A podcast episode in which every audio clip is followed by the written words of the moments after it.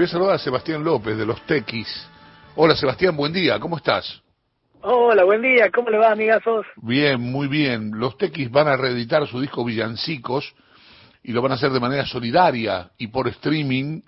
Es un trabajo compuesto de 10 temas alusivos a la fiesta de fin de año que fue grabado por primera vez en 2001 y nunca fue presentado oficialmente porque en aquel momento había una crisis económica fenomenal y social además, la gente en la calle, un desastre, pero bueno, en pandemia y por streaming, eh, por ahí no es lo mismo que con la gente o con un estadio lleno, Sebastián, pero, pero vale la pena igual, sobre todo si el fin es solidario. Sí, así es. Bueno, eh, es el primer streaming que vamos a hacer los TX, no hicimos ninguno en toda esta cuarentena, en toda esta época de pandemia, y bueno, quisimos hacerlo a beneficio del Hospital de Niños de San Salvador de Jujuy, eh, para el centro de, la parte de, lactancia materna, que es donde se quedan las mamás cuando tuvieron al bebé y donde pueden dormir mamás y padres por ahí, eh, para que la madre pueda darle de mamar, digamos, al bebé. Entonces es para mejorarlo, o si, y si se puede, y va todo bien, ampliarlo. Así que bueno, con un fin solidario, este 3 de enero, a partir de las 20-30 horas, desde ya se pueden conseguir las entradas por uama.live.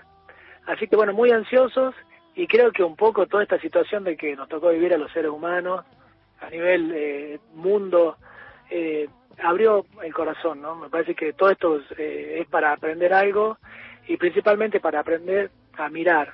es como que siempre hemos andado mirando para adelante en la vorágine de lo cotidiano, en los proyectos, siempre en el tener y tener y en realidad con lo que tiene uno ya puede ser feliz y, lo que sobre o realmente no lo que sobre, sino si se puede ayudar del lado hay que ayudarlo y esto es una oportunidad muy importante de, aplicar la, palabra empatía, ¿no? que es la que usamos todos los días todos. Eh, sumo a la conversación a Horacio Marmurek. Marmu querido. ¿Cómo estás, Sebastián? Eh, un placer saludarte y rescatar que los tequis no, no, no es la primera vez que muestran una faceta de estas características. Digo, pensar en el otro y a partir de eso obrar en consecuencia. Hola, amigazo querido. Sí, así es. Eh, bueno, siempre que podemos, eh, tratamos de, sumarnos a, todo lo que sea solidario. Hace muy poco salió una canción para la Fundación Dignamente junto a alguien, un artista de Salta, eh, que ayuda a, tratar de sacar a los niños de, la, de la desnutrición en Argentina. Y bueno, y toda la vida, imagínense, son 30 años de, de, andar dando vueltas en esta vida musical.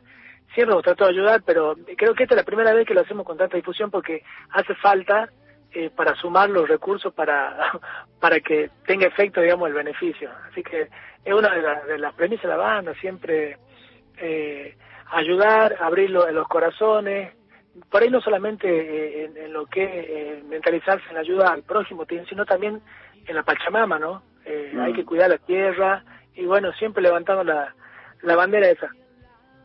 bueno, de, hecho está tu, tu parte quechua en esa versión que hicimos de Samba de mi Esperanza en Radio Nacional. Totalmente. Creo que una, una, una joya del folclore, la versión de Samba de mi Esperanza, cuando me, cuando me llegó, eh, me dijo el Marce Pedacino, el que el productor, una genialidad, la verdad, la versión. Me estaría buenísimo hacer, estoy viendo. Él estaba investigando, hablando con antropólogos, con traductores, para hacerla en, lengua originaria. Y apenas dijo, che, ¿te animado? Obviamente, le digo. Pero hacerme cantar quichua, que esa ya la manejo, es como para nosotros el, segundo idioma de acá del norte. Eh, no por, por saberlo en sí el quichua, sino que te juro que tenemos eh, como arraigada un montón de palabras que es súper natural. Entonces fue muy fácil eh, cantarlo la parte quichua mía y compartir con artistas de primer nivel y en serio creo que es una de, de las joyitas del, del folclore de este año.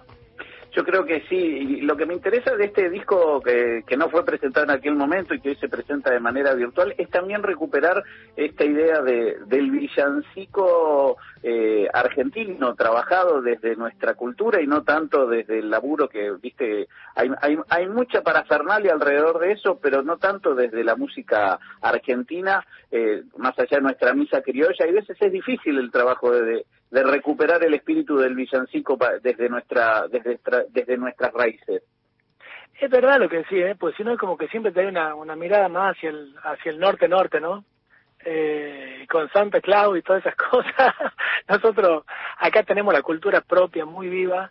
Eh, en el caso de Jujuy es como que es muy representativo lo que es el agosto, la Pachamama y obviamente el carnaval, pero no saben con la fuerza y la energía que se vive el diciembre. Eh, o sea, acá hay, eh, en la mayoría de los barrios hay pesebres que tienen, no sé, 200, 300 años, que son increíbles, son eh, habitaciones enteras.